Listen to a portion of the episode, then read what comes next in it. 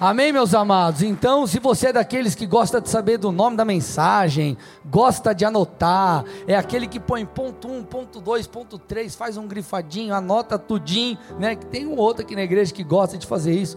O nome dessa mensagem, dá para pôr no telão para mim aí a arte, é Fundamentos para a Guerra. Fundamentos para a Guerra. Meu irmão e minha irmã, acredite você ou não, há uma guerra no mundo espiritual pela minha e pela sua vida. Na verdade, a, a nossa vida espiritual, ela é uma guerra de altares. Então há uma guerra de altares acontecendo por mim e por você. Enquanto há um trabalhar do Espírito de Deus para que eu e você sejamos alcançados pelo Senhor, para que nos rendamos mais a Jesus. De outro lado, existem ataques, influências e enganos de Satanás, para que façamos justamente o oposto, para que possamos ah, viver em pecado, ah, nos tornar presos ou ser presos em nossos pecados e em nossas iniquidades. Então, se você fizer uma, der uma passada bem superficial na Bíblia, por alguns textos do Novo Testamento, por exemplo, você já vai perceber, na verdade, isso é ao longo de toda a escritura, você vai perceber que esse lance de batalha espiritual, ele existe. Ele existe. E eu vou te provar logo já, agora. Quer ver? A partir do momento que você entregou a sua vida a Jesus e nasceu de novo, sabe o que aconteceu? Você foi colocado em um ambiente de conflitos espirituais. Quando você entrega a tua vida a Jesus, você é tirado, a Bíblia diz, do reino das trevas e colocado no reino do Filho. A partir daí, um embate começa pela sua vida. Quando você, diante da palavra do Senhor, diante de uma pregação, diante de alguém que te evangelizou, creu no coração, como Paulo diz aos Romanos, e confessou com a tua boca que Jesus é Senhor, você entrou no ringue. Já era, você já está dentro da luta, da batalha. E essa é a principal base de toda e qualquer batalha espiritual. Você tem um inimigo. Nós temos um inimigo, o império das trevas, Satanás e seus demônios. Eu não estou aqui para te trazer medo nesta noite, fique tranquilo. Eu quero te ensinar fundamentos para que você viva de uma maneira que possa honrar a Deus e Sua palavra, porque você precisa entender, você está do lado do time que já venceu, amém, amados? Só que você precisa entender que há um embate.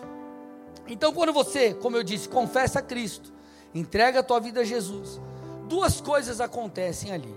De um lado, você está em posição de autoridade, você está ali seguro no Senhor, isso é fato, você está em Cristo.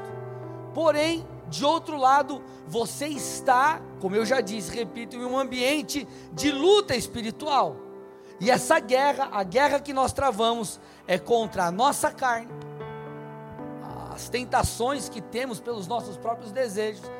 Você também é, ou luta contra hostes espirituais e contra o sistema deste mundo. Pastor, me prova na Bíblia que tem essa treta espiritual aí. Te provo, vamos lá, 1 Pedro 5, 8 e 9. Olha lá. Sejam sóbrios e vigilantes. O inimigo de vocês. Opa, temos um inimigo. Olha lá.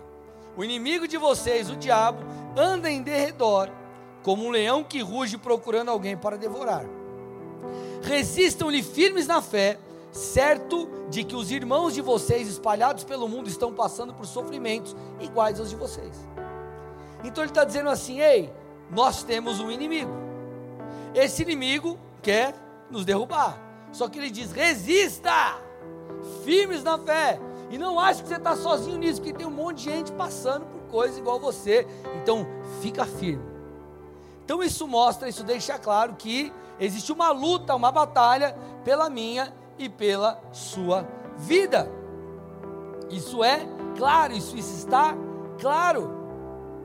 Mateus 11, 12, ao profetizar sobre João Batista, olha o que Jesus disse: Desde os dias de João Batista até agora, o reino dos céus sofre violência, e os que usam de força se apoderam dele. O que, que ele está dizendo? Há um embate espiritual. E se a gente agir como frangos espirituais, você não vai vencer. Ele está dizendo: há uma luta, há uma guerra, há uma batalha, e você e eu precisamos nos posicionar para que possamos permanecer firmes. Agora, obviamente, eu já disse, quero repetir: é possível vencer a tentação, é possível vencer o sistema desse mundo, é possível não nos rendermos ao pecado, por quê? Porque nós estamos do lado que já venceu, o Espírito de Deus habita em nós, a graça sobre nós, enfim, é possível vencer. Agora, para isso, você precisa, eu quero tratar sobre quatro fundamentos aqui, quatro fundamentos para a guerra, não é nada demais, são coisas simples, mas como eu disse, são fundamentos. E tudo que é fundamento você precisa compreender muito bem. Tudo que é base, tudo que é fundamental, tudo que é estrutural na sua vida, precisa estar muito claro para você, porque é isso que vai te sustentar. E o primeiro fundamento não poderia ser diferente, é a fé. Repete comigo, fé. Vamos lá, vamos entender um pouquinho isso aqui. Efésios 6, 11 a 13, é um texto que fala também que existe uma batalha espiritual e ele nos traz aqui um ensino precioso. Diz assim: Vistam-se com toda a armadura de Deus, para poderem ficar firmes contra as ciladas do diabo, porque a nossa luta não é contra carne e sangue, mas contra os principados e as potestades, os dominadores deste mundo tenebroso, contra as forças espirituais do mal nas regiões celestiais. Por isso, peguem toda a armadura de Deus, para que vocês possam resistir no dia mal e depois de terem vencido tudo, permanecerem inabaláveis. Então o texto está falando: ei, existe uma batalha. E espiritualmente, Deus nos concede uma armadura. E essa armadura ela tem várias, é, é, é, é várias partes. Dentre elas, versículo 16: segurando sempre o escudo da fé com o qual poderão apagar todos os dardos inflamados do maligno. Então, o apóstolo Paulo está dizendo a mim e a você que uma das partes da armadura é o escudo. Esse escudo, essa proteção que você tem ou traz sobre a sua vida é a fé. Então a fé, ela funciona como um escudo. O crer em Deus faz com que você se proteja do que? Dos enganos de Satanás. Então é, é como se Paulo dissesse assim: ei, você nunca poderá parar de crer. Você não pode permitir-se ser incrédulo. Você não pode duvidar de Deus. Você precisa crer no cuidado do Senhor, porque se você permitir que a fé vá embora, você fica vulnerável. Quando você para de crer no cuidado de Deus, você fica vulnerável. Hum, mas será que Deus vai cumprir mesmo as promessas dele? Se coisas como essa entram na sua mente, o que você faz? Reduz o passo. Você não avança, você para, você fica paralisado. Por quê? Porque você não se protegeu contra esses dardos inflamados, contra essas mentiras, contra esse engano. Por isso que o salmista diz no Salmo 33, 20 o seguinte: Nossa alma espera no Senhor nosso auxílio e escudo. Nossa alma espera no Senhor. Você tem que condicionar a sua alma, condicionar o seu coração a crer em Deus em todo o tempo. Você não terá todas as respostas. Nós não saberemos, o livro de Eclesiastes fala sobre isso. Nós não conhecemos o caminho de Deus. Os caminhos de Deus são diferentes dos nossos. O que, que nos resta? Crer acreditar, esperar em Deus, compreender que Ele tem o melhor para nós, entender que Ele é nosso Pai. Então, o nosso foco, gente, não pode estar nas circunstâncias, o nosso foco precisa estar no Senhor. O nosso foco precisa estar no Senhor. Diante das guerras, constantemente nós somos tentados a olhar para as circunstâncias a olhar para as situações. Puxa, mas eu estou com uma batalha nessa área, na vida financeira, profissional, espiritual, na célula, no ministério. Aí você fala, puxa vida, olha lá, o que Deus me prometeu não é o que eu estou vivendo hoje. Só que quando você sabe quem Deus é, você faz o que? Mantém a sua confiança nele. Por isso que a fé, ela é como um escudo. A sua fé, ela não pode estar pautada em você, nas suas habilidades, em nada, mas no Senhor. Isso, vai envol isso envolverá você crer contra as circunstâncias muitas vezes. Hebreus 11:1 é a definição, traz a definição de fé. Põe para mim aí na tela. Hebreus 11:1. Ora, olha lá, a fé é a certeza das coisas que se esperam e a convicção dos fatos que não se veem. O texto está dizendo assim, ó, primeiro, fé é certeza. Isso já traz uma pregação aqui. Fé é certeza, fé não é dúvida. Eu não estou dizendo que por vezes você vai ter aqueles teus momentos de cara, será? Puxa vida, hum, como que é? Como vai ser? Passamos por isso. Só que você logo mais precisa ajustar o seu coração e dar um comando à sua alma para que ela creia. Então, fé é a certeza. Certeza do que? Daquilo que nós esperamos. Se é o que você espera, não é algo que você tem. E se não é algo que você tem, não está diante de você. Logo você precisa acreditar. Então o texto está dizendo: você precisa ter certeza de que algo que você ainda não tem, um dia terá. Você precisa ter certeza de que algo que ainda não está diante de você, um dia estará. Agora, como que nós podemos ter esse nível de, de, de, de fé, enfim? Porque a nossa fé ela está pautada em quem Deus é e não nas circunstâncias, eu repito. Quando você entende que Deus é poderoso, que Deus é soberano, que enfim, Ele é fiel, você então consegue se posicionar diante dele com a fé bíblica. E ele diz que a fé é a convicção de fatos que não se veem. Gente, convicção é convicção. É aquela coisa, eu tenho a plena certeza. Cara, eu sei que vai acontecer. Eu sei que vai dar certo. Vocês estão aqui, gente? Então, fé é a certeza. Agora, eu não estou falando de uso de uma fé para que Deus faça aquilo que eu e você queremos. Tudo bem? Não, eu vou usar da fé para Deus me dar amanhã aquele carro zero que eu tanto queria. Aleluia. Pode ser que Deus te dê, mas eu quero que você entenda. Eu não estou te ensinando a usar uma fé manipuladora, mas se posicionar em fé diante daquilo que Deus tem para você. Tudo bem, gente? Amém ou não? Então você precisa crer. Se você deixar de crer, tua guarda vai baixar e você vai ficar vulnerável nessa batalha. Porque pense comigo, você, é, o nosso inimigo é Satanás. Satanás é um cara muito ardiloso, muito sinistro, que, que, que sabe, ele é o pai da mentira, irmão.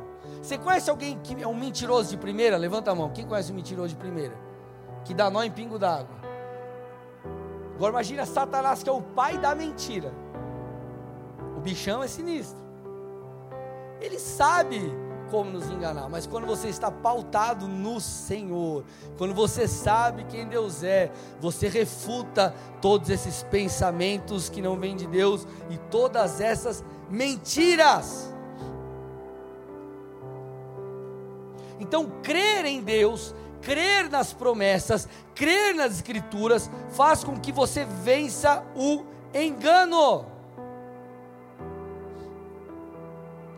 texto que nós vemos de Efésios, ele fala sobre a armadura. E a armadura você usa para batalha. Ele fala sobre um inimigo, o diabo. Então, da mesma forma que nós temos as nossas armas espirituais, o inimigo tem as suas. E um deles, como eu disse, eu repito, é o engano. 1 Timóteo 4,1, a Bíblia diz assim: Ora, o Espírito afirma expressamente que nos últimos tempos alguns apostatarão da fé, alguns ah, deixarão Jesus, se afundarão no pecado. Agora, por quê? Por obedecerem a espíritos enganadores. Por isso que você, meu irmão, precisa estar blindado espiritualmente. Como? No primeiro fundamento, fé, crendo em Deus. A Bíblia está falando isso, então eu vou acreditar. O Senhor prometeu aquilo, eu vou acreditar, eu vou crer. Ponto. Porque a palavra de Deus, aquilo que o Senhor falou contigo, isso é suficiente para você rebater. A fé, ela faz com que você rebata todo o engano. E por que engano? Porque Satanás, ele não vai aparecer, meu irmão, para você como um, com um chifre, dois chifres e um tridente, pegando fogo, ó, oh, vim aqui puxar teu pé de noite. Ele vai como? Ele vai tentar capturar, se você for, você sai correndo, misericórdia, Jesus Cristo, sangue, de sangue do Cordeiro, Jesus de Nazaré, você pega a Bíblia, ora, declara um monte de coisa. Agora, e se ele vem de maneira sutil? Talvez com uma proposta que vai fazer com que você faça algo ilícito no seu trabalho. Talvez venha em formato de uma mulher desejável te levando para o adultério. Talvez trazendo dúvidas.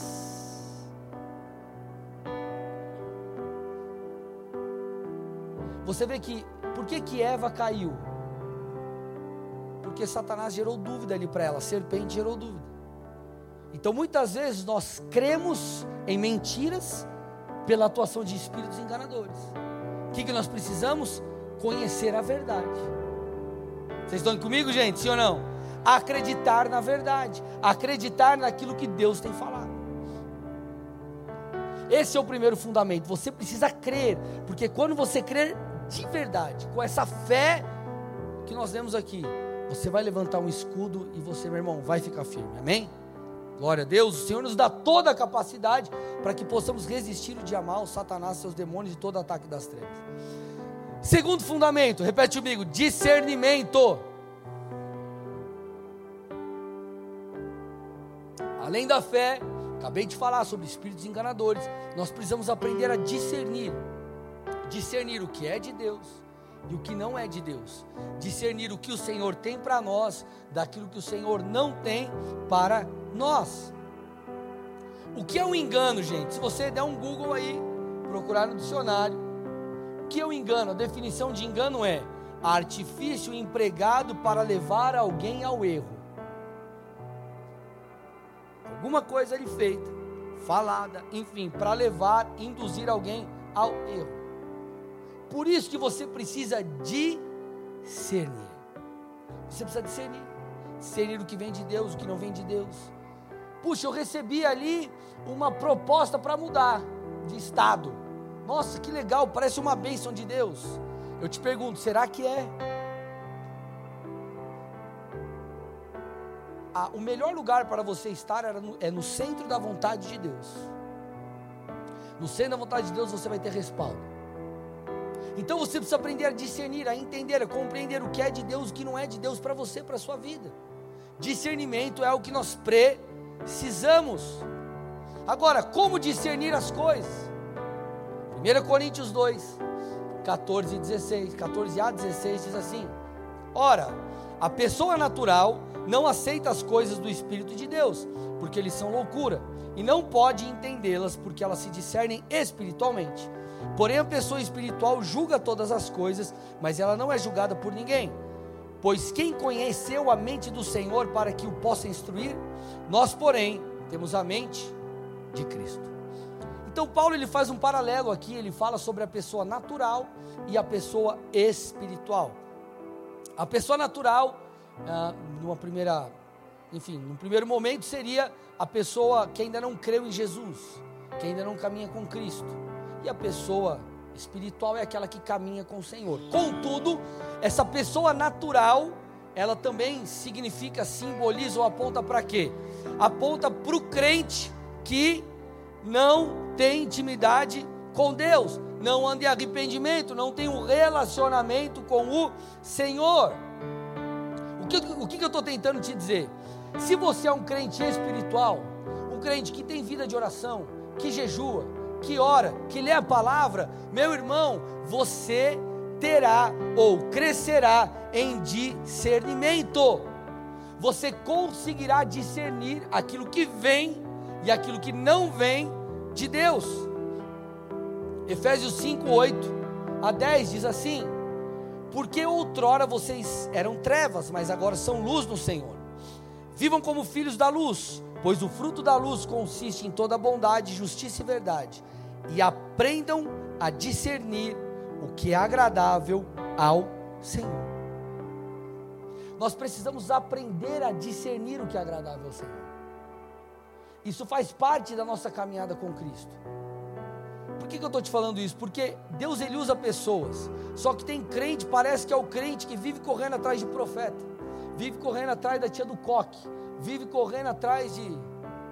E talvez numa estação da sua vida, Deus usou pessoas para falar com você. Mas quem te disse que nessa estação ele vai usar alguém? Talvez ele não use. Talvez ele queira que você mesmo encontre as respostas nele. Então talvez você diga assim: puxa, Deus está em silêncio. Talvez sim, porque talvez a melhor resposta de Deus para você agora seja o silêncio. Contudo, talvez o silêncio de Deus seja porque você não cavou fundo e não foi buscar. E de repente você está vivendo uma fase que Deus está te puxando, te atraindo para que você cresça em discernimento. Nós precisamos caminhar como pessoas espirituais. Você não tem que ficar correndo atrás de guru gospel. Vocês estão comigo ou não? Por que, inclusive? A Bíblia diz que nós temos que julgar as profecias. O profeta, ele vem em partes. Então, se você ficar correndo atrás de profecia, profecia, talvez você receba uma profetada, que é uma profecia fake. E você vai fazer o quê? Vai se lascar. Então nós precisamos crescer em discernimento. Você precisa ter intimidade com Deus. Um relacionamento íntimo com o Senhor fará, por exemplo, com que diante de um, né, diante de uma situação difícil, o sinal vermelho comece a piscar. Quem aqui já não teve um, né, um alerta do Espírito de Deus em relação a algo na sua vida? Quem já foi alertado pelo Senhor aí? Tipo, ei, não faça isso. Aí você fica sentindo mal, cara Parece que está tudo certo, você vai fazer aquele negócio, você vai comprar aquele troço, você vai fazer aquela sociedade, e você, meu, mas é a beleza, é as mil maravilhas, e aí o Senhor fica no seu coração, não, não, e sinal vermelho, bé, buzina e tudo, e você, cara, tem que obedecer. Mas por que, que você tem esses alertas? Porque você tem intimidade com Deus, porque Jesus é teu Senhor, e porque você tem buscado um relacionamento íntimo com Ele. Então, na guerra, nós precisamos discernir, discernir os ataques, discernir aquilo que nós estamos enfrentando, e isso você apenas conseguirá se você tiver uma vida de intimidade com Deus. E essa vida de intimidade com Deus passa também por conhecer a palavra, gente. Sabe qual é a principal palavra profética que você tem na sua vida? Essa aqui, ó. Bíblia. Essa é a principal palavra que você tem que seguir. Em João 17, versículo 17, Jesus orando ao Pai, ele disse assim: Santifica-os na verdade, a tua palavra é a verdade. Então, a verdade é a palavra de Deus. Essa é a verdade. Então, como que você tem discernimento? Conhecendo a Bíblia. Conhecendo a Bíblia, sabe o que vai acontecer? Você vai estar diante de uma situação, o Espírito Santo vai soprar aquele texto no seu coração, você vai falar: "Mano, é verdade, eu não vou fazer isso aqui não" ou numa situação de dúvida, que você, cara, será que eu vou, não vou? O Senhor às vezes vai usar algo, um texto, enfim, para falar com você, você vai, cara, eu vou lá, vou para cima, vai dar certo. Agora, discernimento é algo que você conquista mediante a tua intimidade com Deus, não é um botão que se aperta e tudo se resolve. Existirão momentos na nossa caminhada que nós vamos precisar de sinais. Sim, não tem problema nenhum você pedir um sinal. Agora o problema é para tudo você pedir um sinal a Deus. Já teve momentos que eu pedi um sinal e Deus não me deu nenhum. Sabe por quê? Porque Ele queria que eu crescesse em discernimento e intimidade com Ele. Por exemplo, sei lá, tem teu filho pequenininho. Você no começo ajuda, faz tudo, daqui a pouco você falou, guri, vamos lá. Você já sabe no banheiro. Faz aí, guri. Vamos lá, vamos embora. E por que com Deus a gente quer às vezes tudo mastigado? Faz sentido o que eu estou falando, gente? Então o Senhor quer que você vá fundo para que você possa discernir em meio às batalhas. Terceiro fundamento. Esse fundamento é o mais curtinho, eu só quero dar uma passada superficial porque eu sempre estou falando disso. Mas eu não poderia deixar de citar porque ele é genuíno. que é o arrependimento. Porque nós falamos agora sobre o discernimento que vem mediante a intimidade com o Senhor, com o Espírito Santo, que vem mediante a leitura e o conhecimento da palavra, o conhecimento da vontade de Deus, da verdade de Deus. Só que, consequentemente a esse relacionamento, o que, que acontece? Nós somos convencidos pelo Espírito Santo a nos arrepender. E por que, que eu estou falando isso com você? Porque, gente, quando nós falamos de guerra espiritual, quando nós falamos de luta contra o pecado, luta contra as prisões em nossa alma, a base, o fundamento é o arrependimento. Ponto. Não há libertação sem o arrependimento. Não, mas eu quero que venha o fulano de tal orar por mim. Quando o fulano de tal vem orar por mim, o cara pode vir cheio de autoridade, mas se você não se arrepender, meu irmão, vai dar ruim, você não vai mudar. Não, é for orar por mim, os capetas saíram tudo. Se você não se arrepender, filho, não mudar, vai voltar tudo pior. Não é verdade, ou não? Então o que eu estou tentando te dizer, a base de toda guerra espiritual é o arrependimento. É o arrependimento. A mudança ela vem mediante o arrependimento. Eu sempre digo isso para vocês e comentei ontem no culto em Curitiba. O seguinte: quando você crê, Paulo fala sobre o crer com o coração e o confessar, é Jesus Senhor.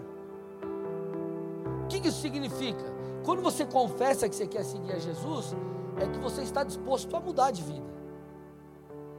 Porque senão seria fácil seguir um Deus que quer te dar dinheiro, paz, tranquilidade um marido, se você não tem, uma esposa, se você não tem, e tranquilidade, águas mansas. Querido, se você falar isso daí para qualquer um, o cara aceita Jesus na hora, repete 50 orações. Agora, quem está disposto a se arrepender de seus pecados e reconhecer que precisa de salvação? Essa é a realidade do Evangelho. Então, a base de toda transformação, de toda libertação, é o arrependimento. Agora, como nos arrependeremos se nós não passamos tempo com aquele que pode nos convencer, que é o Espírito Santo? Então tem um monte de crente que diz assim: Pastor, eu não consigo mudar. Já tentei de tudo. Não tentou de tudo. Você já experimentou deixar de fazer coisas que te distanciam de Deus e mergulhar no Senhor? Ter tempo de oração, ler a Bíblia, se posicionar no Senhor, eu duvido que você não mude. Duvido que você não mude. Então, na verdade, o problema das derrotas na guerra, por exemplo, da derrota na guerra contra o pecado, não é um problema de falta de respaldo divino. É um problema de falta de disposição nossa. Ah, eu não estou tão disposto assim. Não estou disposto a buscar Deus. Não estou disposto a renunciar a isso, a renunciar aquilo. Ah, eu não estou muito afim. Agora, quando você tem comunhão com Deus, se aproxima do Senhor, com o rosto descoberto ou sem nada para esconder, como Paulo fala aos Coríntios, e você com sinceridade busca o Senhor, meu irmão, o Espírito de Deus vai te convencer. O Espírito de Deus vai te convencer, amém? Esse é o terceiro fundamento para você lidar na guerra ou, vencer as guerras espirituais. E o quarto, aqui eu quero gastar um pouco mais de tempo é o óleo no escudo. O óleo no escudo. Que trem é esse, pastor? Esse quarto fundamento está atrelado aos dois anteriores. Então nós lemos Paulo falando ou fazendo uma referência da fé como um escudo.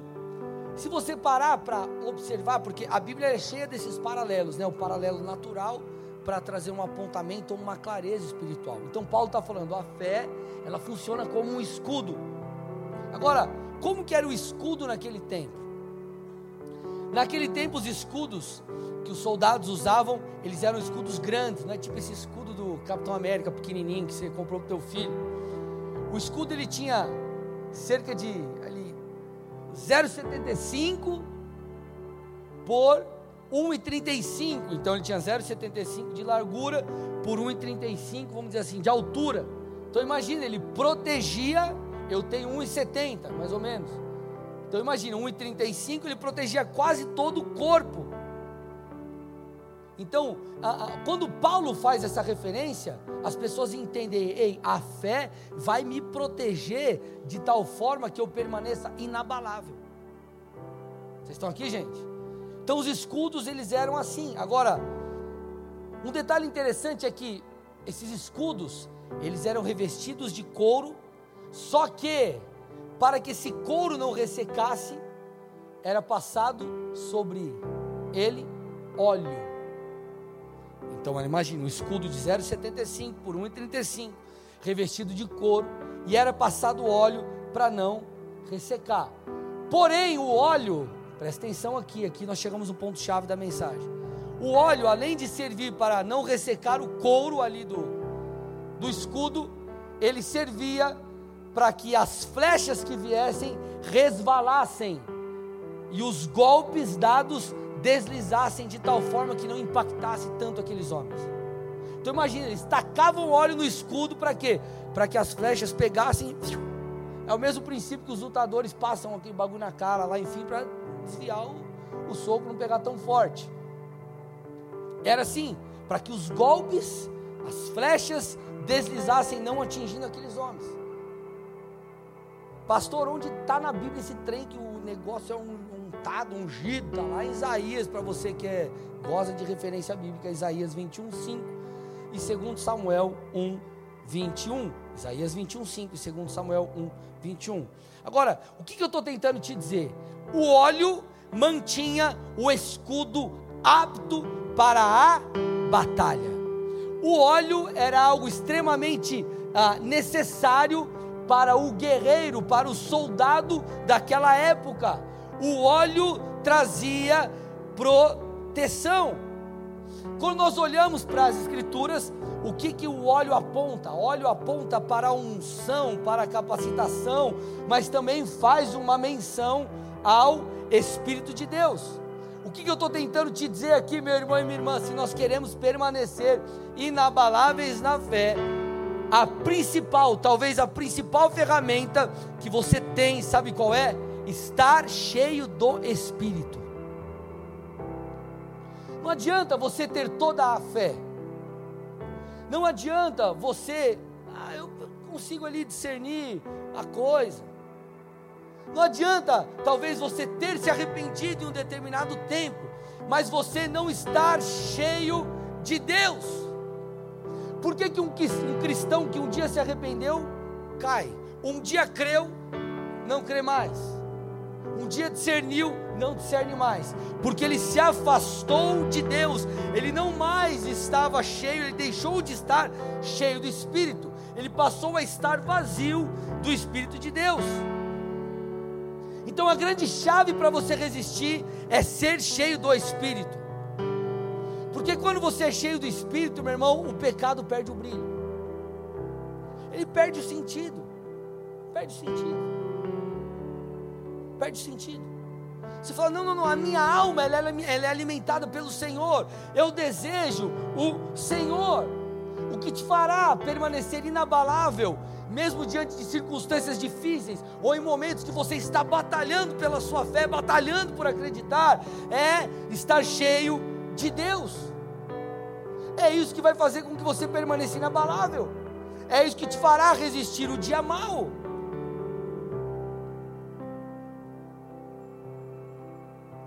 Como vencer uma guerra contra a carne se nós estamos vazios do espírito e damos vazão à carne? Aos desejos pecaminosos. Não tem como. Há uma luta entre a carne e o espírito. Em Gálatas 5, o fruto é do espírito. Você precisa não apenas ter o espírito de Deus em você, porque depois que você creu, você passa a ter o espírito atuando em você, mas você precisa ser cheio do espírito. As guerras, elas serão muito mais fáceis de serem vencidas, as tentações, quando você for consumido por um desejo intenso por Jesus desejo intenso por Jesus. Em João 6, Jesus faz, na minha ótica, na minha leitura, um dos discursos mais pesados do seu ministério, da sua vida terrena. E lá no versículo 67, é, na verdade, algum, algumas pessoas começam a, a deixar Jesus diante do, da dureza do discurso. Aí Jesus chega para os discípulos e diz assim: Será que vocês também querem se retirar? Será que vocês também querem me deixar diante da dureza da mensagem? Olha o que Pedro respondeu, gente, versículos 68 e 69. Senhor, para quem iremos? O Senhor tem as palavras de vida eterna. E nós temos crido e conhecido que, é o, que o Senhor é o Santo de Deus. Então é como se Pedro dissesse assim: Senhor, onde eu irei?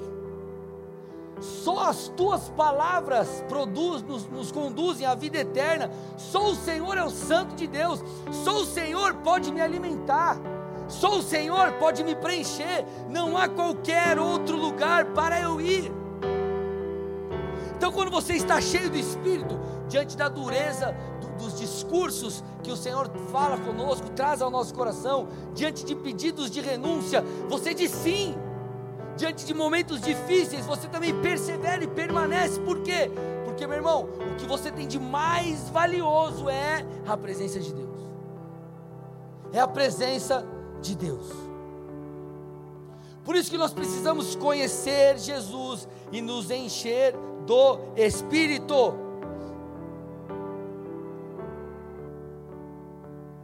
Muitas pessoas acabam cedendo em relação aos espíritos enganadores e aos enganos, aos ardis de Satanás, porque caem em conversas como: ah, Deus não se importa com você, ah, ah, Deus se esqueceu de você, ah, as promessas não vão se cumprir.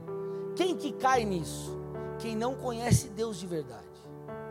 Porque quem conhece Deus de verdade já sabe como rebater. Você fala, cara, Deus é fiel. Se Ele prometeu, Ele vai cumprir. Deus não se esqueceu de mim, você começa a rebater, por que, que você ah, refuta? Porque você conhece Deus. Imagina um amigão, um brother que você tem, que você conhece esse cara de verdade, fala, meu, essa pessoa, esse meu amigo, meu amigo, é, uma pessoa correta, não é um mau caráter. Aí alguém chega e fala algo, qual que é a tua resposta? Cara, você duvida na hora, porque você fala, eu conheço essa pessoa um dos principais antídotos, se não o principal, contra os enganos de Satanás, é conhecer Jesus. Porque quando você conhece Jesus, quando você conhece a palavra, é muito mais fácil você refutar. Jesus refutou Satanás quando ele foi tentado ali no início de Mateus, você vê essa história. Como? Com a palavra. Com a palavra.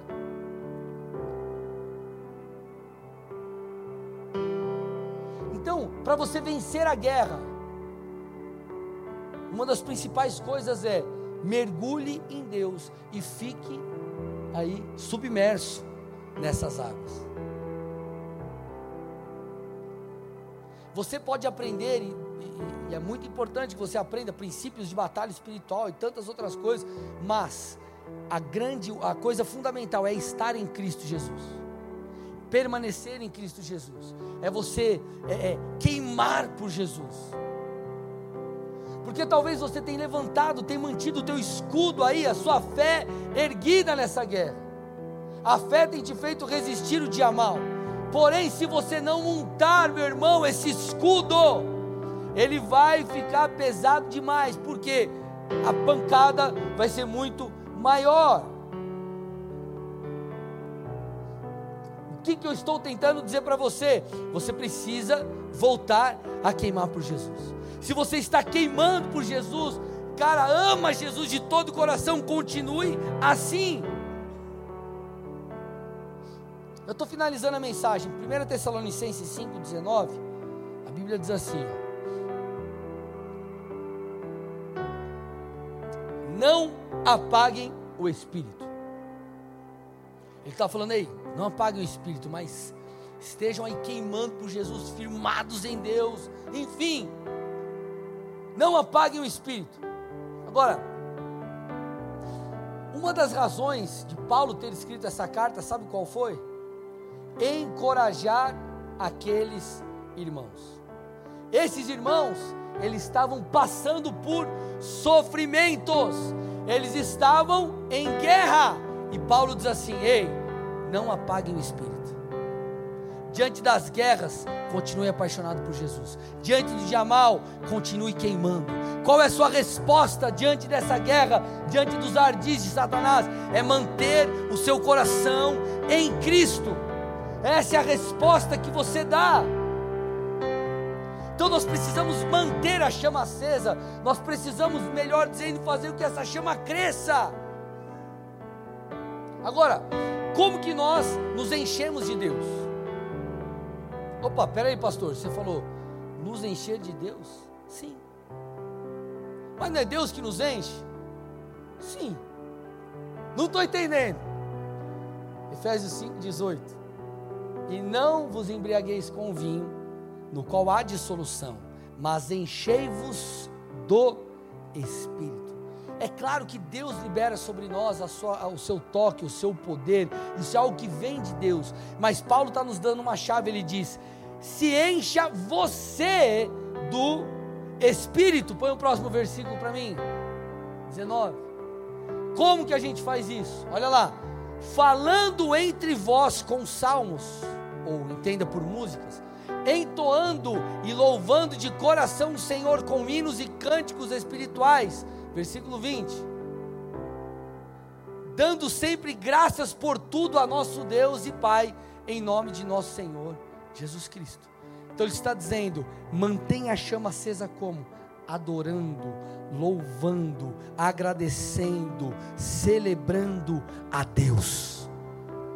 A maior resposta que você dá em tempos de guerra é adorar a Deus. A principal resposta que você dá diante do dia mal é: Senhor, eu vou manter, eu vou cultivar a paixão por Ti, eu vou fazer com que ela cresça, eu vou permanecer adorando o Senhor, eu não vou parar, eu não vou me abater, mas eu permanecerei apaixonado por Ti. Feche seus olhos, com sua cabeça em nome de Jesus.